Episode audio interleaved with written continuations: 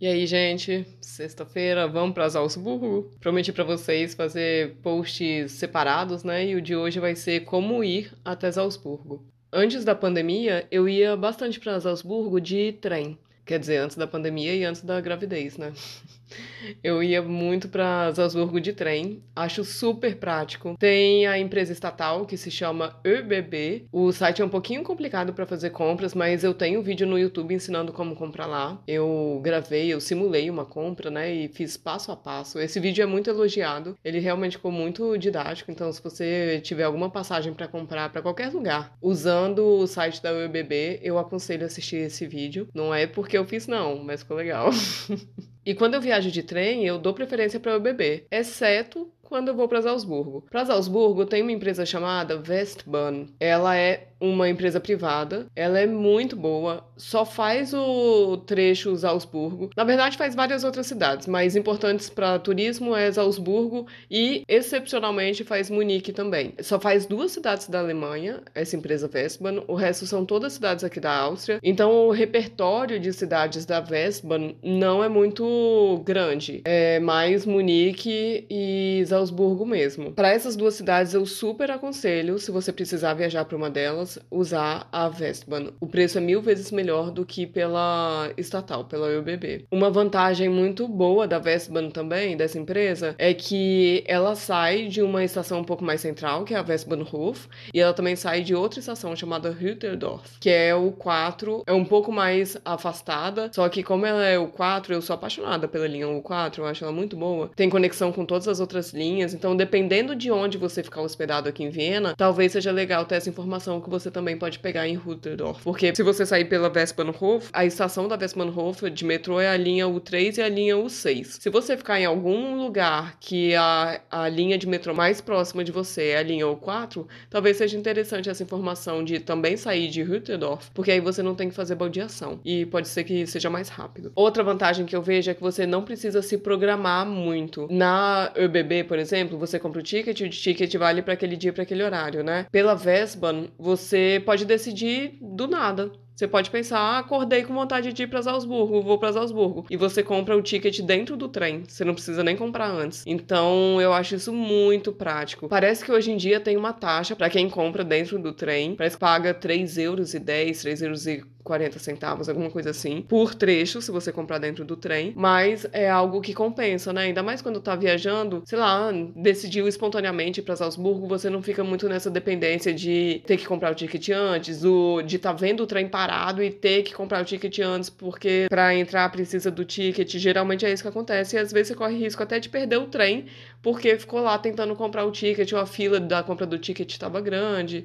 Enfim, N motivos para você correr o risco de perder o trem. E isso na empresa Westbahn não acontece porque você pode comprar dentro do trem. Por mais que tenha essa taxa, né? É algo prático, ainda mais quando viaja espontâneo. Outro ponto positivo de viajar de trem, e isso independente de qual empresa você compre, é que você pode realmente curtir o dia lá, né? Na cidade. Porque você vai, pode ir bem cedinho, pode dormir no trem, vai direto, você não tem que fazer baldeação. Então você dá uma descansada no trem e na ida você pode escolher uma volta mais tarde é, e descansar no trem na volta. Isso é muito prático, eu acho, que aí você aproveita bastante o seu lugar de destino que a gente está usando aqui como exemplo, Salzburgo. Principalmente agora no inverno, porque no verão, para quem gosta de alugar carro, é uma experiência legal também. O dia escurece perto das 10 horas da noite, então você aproveita o dia no máximo. Você dirige na volta, muito provavelmente ainda no, com um dia claro, né? Não, não dirige no escuro na noite, porque aqui escurece no verão mais tarde. Só que agora o horário de verão já acabou, então 5 da tarde já tá escuro. Agora já, início de novembro. De repente te dá aquele cansaço, sabe?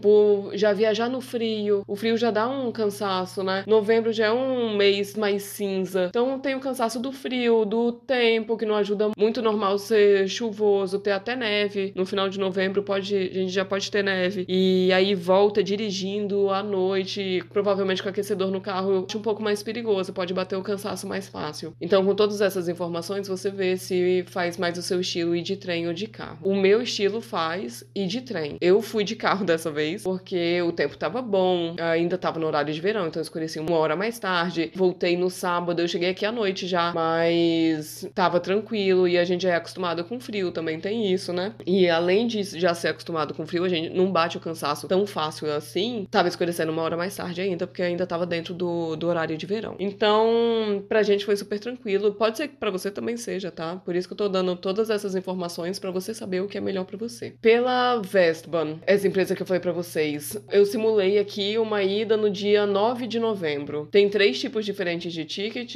O ticket mais barato é que nem uma empresa de avião, sabe? Que tem o econômico, o super econômico e o sei lá o que, o preço normal. Vestban, nessa empresa privada, também é desse jeito. Então eu tô vendo aqui os tickets, o valor. Um trem que sai 5h40 da manhã da Westbahnhof. Tá aqui o ticket mais barato, 18 euros e 99 centavos. São duas horas e meia de viagem, mais ou menos. Tem trem que chega com duas horas e 28 minutos de viagem. Tem trem que chega com duas horas e 34 minutos de viagem. Então vamos por duas horas e meia de viagem, saindo de Viena, chegando em Salzburgo. Os trens mais tarde, por exemplo, um que sai 9h40 da manhã, chega em Salzburgo meio-dia e 8, tá 28 euros e 99. Isso por trecho, tá? Então conta aí que por adulto vão ser quase 60 euros. E de volta. Só a passagem de trem. O aluguel de carro vai ser isso também. Só que cabe todo mundo dentro de um carro, né? Mas também tem que abastecer e tal. No geral, ainda acho que de carro vai sair mais barato se você for em família, por exemplo. Acho não, tenho certeza que vai sair mais barato se você for é, com família. Mas tem que pensar essas coisas do inverno, do frio, do cansaço, né? Então aqui eu acho que eu falei todas as informações para você saber o que é mais interessante para você. Também tem avião, mas o aeroporto de Salzburgo é muito pequenininho. Eu imagino que a passagem de avião seja, sei lá, 200 euros. Então não é algo que vá compensar. Até porque se você for pegar o avião, tem que estar uma hora, duas horas antes no aeroporto. Aí já, se tivesse ido de trem, já ia estar lá, em Salzburgo. Avião é uma coisa que realmente para lá não compensa, mesmo que o preço compensasse. Você ia perder muito mais tempo de turismo na cidade do que ia valer a pena. Falei que eu fui de carro, mas não falei a empresa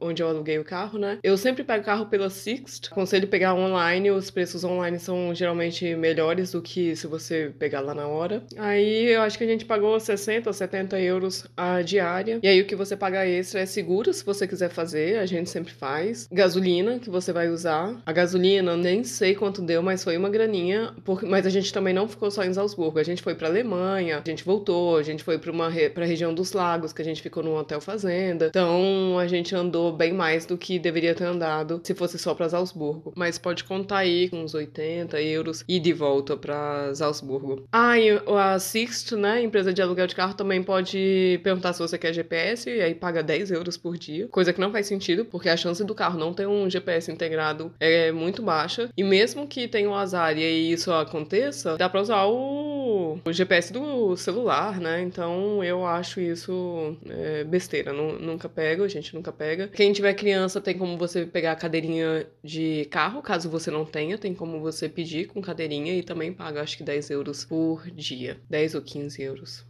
Ah, nem, não sei, mas é por aí. A gente tem a nossa cadeirinha, então por isso que eu não tenho certeza de quanto que eles cobram, mas me lembro que era mais ou menos isso, salvo engano. Então é isso, gente. Um beijo para vocês, bom final de semana. A gente se fala na segunda-feira. Agora é a sua vez de mandar a sua pergunta. Na descrição de cada episódio tem um link para você mandar sua dúvida em áudio. Pode ser sobre qualquer assunto. O que você quiser saber, vai lá, aperta no link e pergunte. Eu sei, dá um pouco de vergonha. Você acha que eu tô aqui como? A minha dica é: não pensa muito. Vai lá, clica, faz o áudio, nem precisa escutar para ver se ficou bom. Aperta enviar e a sua dúvida pode ser o próximo episódio. Não ia ser o máximo? Ah, se você acha mais prático, pode enviar sua pergunta em áudio também lá na mensagem privada do Instagram. Meu perfil é @vivaviena com um N só. Um beijo e muito obrigada por participar.